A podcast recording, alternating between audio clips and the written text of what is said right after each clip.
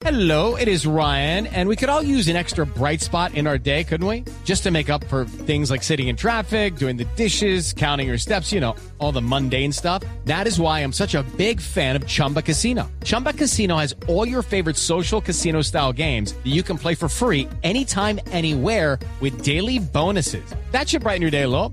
Actually, a lot. So sign up now at chumbacasino.com. That's chumbacasino.com. No purchase necessary. BGW. Void were prohibited by law. See terms and conditions. 18 plus.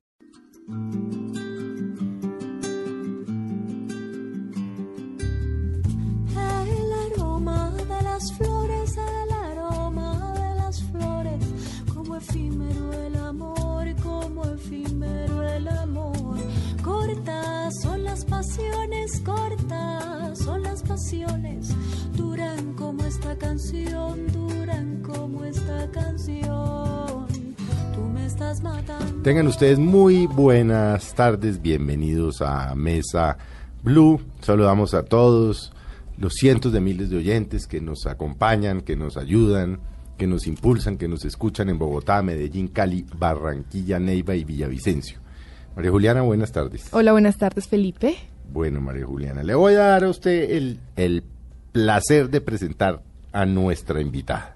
Muchas gracias. Pues sí, es un placer efectivamente. Es una persona muy talentosa, paisana mía además, que admiro mucho. Se llama Diana Hernández, pero es más conocida, es más conocida como María Mulata. Eso sí.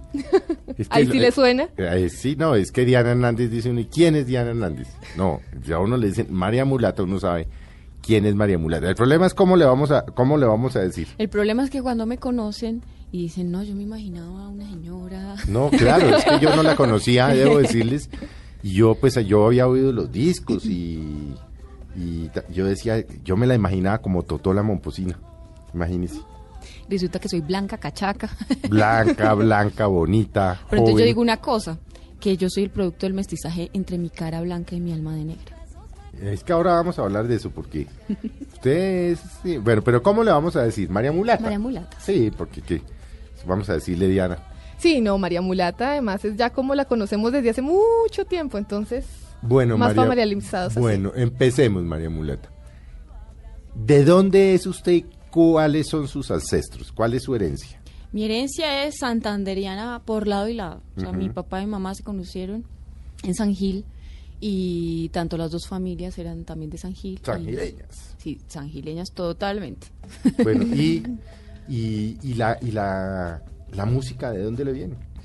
Desde que estaba pequeña, precisamente mis tatarabuelos, mis abuelos, tú los ves en las fotos de antaño y tienen colgado un requinto, una bandola, un tiple, algo tienen colgado. Entonces, tanto mi papá como mi mamá se conocieron cantando y mi papá acompañó muchas veces en el colegio a mi mamá a cantar. Entonces, de ahí viene todo. Pero bueno, y, y- pero usted arrancó fue con música andina, ¿no? Porque acabó con todo. Ahora vamos a hablar de todas las mezclas que ha tenido, ¿no? Sí, digamos la que... la cumbia, bueno, y una cantidad de ritmos que usted nos va a tener que explicar de qué se trata, pero, pero usted arrancó como con tiple, guitarra y bambuco. Sí, digamos que ya en, en la escena profe- profesional de la música, pues arranqué desde que tenía cuatro años y digamos que nos, nos enfocamos en, en la música andina porque mi papá es tiplista, pero en las tertulias familiares se veía la música como un todo, o sea, o sea, se cantaban desde vallenatos hasta paseos, eh, mm, se, se eh, cantaba música llanera, eh, cumbias y porros de José Barro, de Lucho Bermúdez, mm, vallenatos, o sea, yo digo, mi papá conquistó a mi mamá a punta de vallenatos. Ah, Entonces era una raro. ¿Y mezcla cómo muy lo tocaba rara. con tiple o qué? Con un acordeón Ah, tocaba italiano. acordeón italiano. No, pero es que un músico, músico, su Sí, no, mi papá, pues es músico empírico, pero toca lo que le pongan.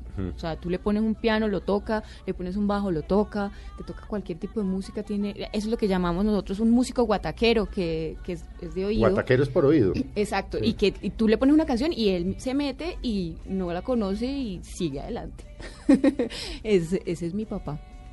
Y tu mamá Hernández. también toca guitarra, ¿no? Mi mamá también eh, eh, tenían un maestro en común que era un cieguito de San Gil, que no recuerdo el nombre, pero era el que le dictaba clases a todo el mundo en San Gil. A los muchachos de la época. pues, Exactamente. Entonces mi mamá toca, toca guitarra también y canta también. Ella fue la que me, me, mm, me enseñó a cantar. Muchos que conocimos a María Muleta, pues desde hace mucho tiempo, yo la conozco desde San Gil desde, desde que soy chiquita, me acuerdo. Y me acuerdo porque ustedes se hicieron muy famosos por un grupo que hicieron que era, no, no, no tengo muy claro cómo estaba conformado, pero eran tus, eran sus eh, Hermanos. hermanos y, y- mis y papás. sus papás. Éramos, somos seis hermanos y mis papás. ¿Todos cantan Todos estábamos encima del escenario cantando. Y, el, y y eso empezó porque eh, cuando estábamos chiquitos, Fabián y yo, que éramos los mayorcitos, teníamos cuatro y cinco años respectivamente, eh, eh, nos llamábamos campanitas, nos llamamos campanitas porque hicimos un dueto. Y el Dueto Campanitas. concurso que ganamos Ah, pero ustedes iban a los, a los Mono Núñez y Claro, todo. los festivales. El primer festival que yo recuerdo que gané fue a los seis años en el Socorro, el José A. Morales. Mm. Entonces fue una, digamos que el aprendizaje musical siempre fue como que aventándose de una. o sea, ya sabe cantar, hágale al concurso. además fue además mucho, en mucho tiempo fue un medio de vida también. O sea, los, los festivales nos daban para todo, para, para estudiar, para, para vivir, para todo.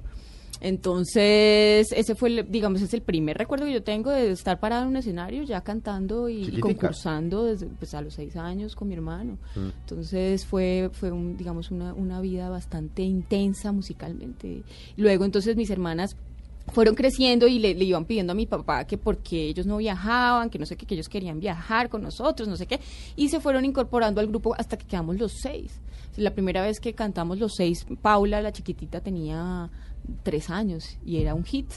la gente lloraba y eso era... Y era que música andina. Era música andina con énfasis como en música infantil, didáctica, Sí. ¿no? ¿Qué Entonces, se acuerda de eso, por ejemplo? Un- Una eh, canción. Por ejemplo, un una gata y un gato se casaron un día y hubo fiesta en la casa donde el gato vivía. Hasta la medianoche llegaron invitados con sombreros azules y vestidos dorados. Es una canción de Gustavo Adolfo Rengifo con eh, letra de Luis Carlos González. Y, y- y los instrumentos los tocaban ustedes. Los ¿Quién de instrumentos- los seis hermanos tocaba instrumentos? todos tocábamos, tocaba, tocaba, por ejemplo, mi hermana Daniela tocaba la tambora, yo tocaba la flauta dulce, mi hermano tocaba el clarinete y la flauta, eh, Silvia tocaba la flauta traversa, Mm. mi papá el tiple, mi mamá la guitarra, eh, la chiquitita era el hit, pues era la... Y era- y la sí, chiquitica cantaba. Uy, sí, y canta todavía, y canta súper Y lindo. no se dedicó a la música como usted. Todos, ella Todos está estudiando la pedagogía. Ah, todos se dedicaron a la música. Entonces... y ensayaban. Con rigor, porque no, es que esto de la era- música, la gente cree que eso es mamando gallo y resulta que Claro, no, es y para gallo. ensamblar un grupo de voces era bastante difícil, eso tocaba, y ya tocaba hacer arreglos y nos reuníamos los sábados y los domingos. Eso, Y era además que eran muchos, entonces para coordinar y Sí, ensayar éramos era ocho en escena, mi papá, mamá y los sus seis hijos, era un hit esa- ese grupo. ¿Y cómo eran esos ensayos? eran terribles.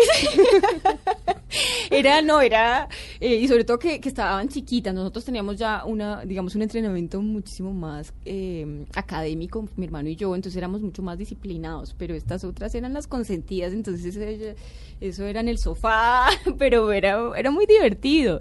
Y. y, y sí, era una cosa muy cotidiana, ¿no? Se ensayaba en la cocina mientras mi mamá estaba haciendo el Ahí almuerzo. estaban Ella cantando. iba, venía, cantaba, luego comíamos y seguíamos cantando.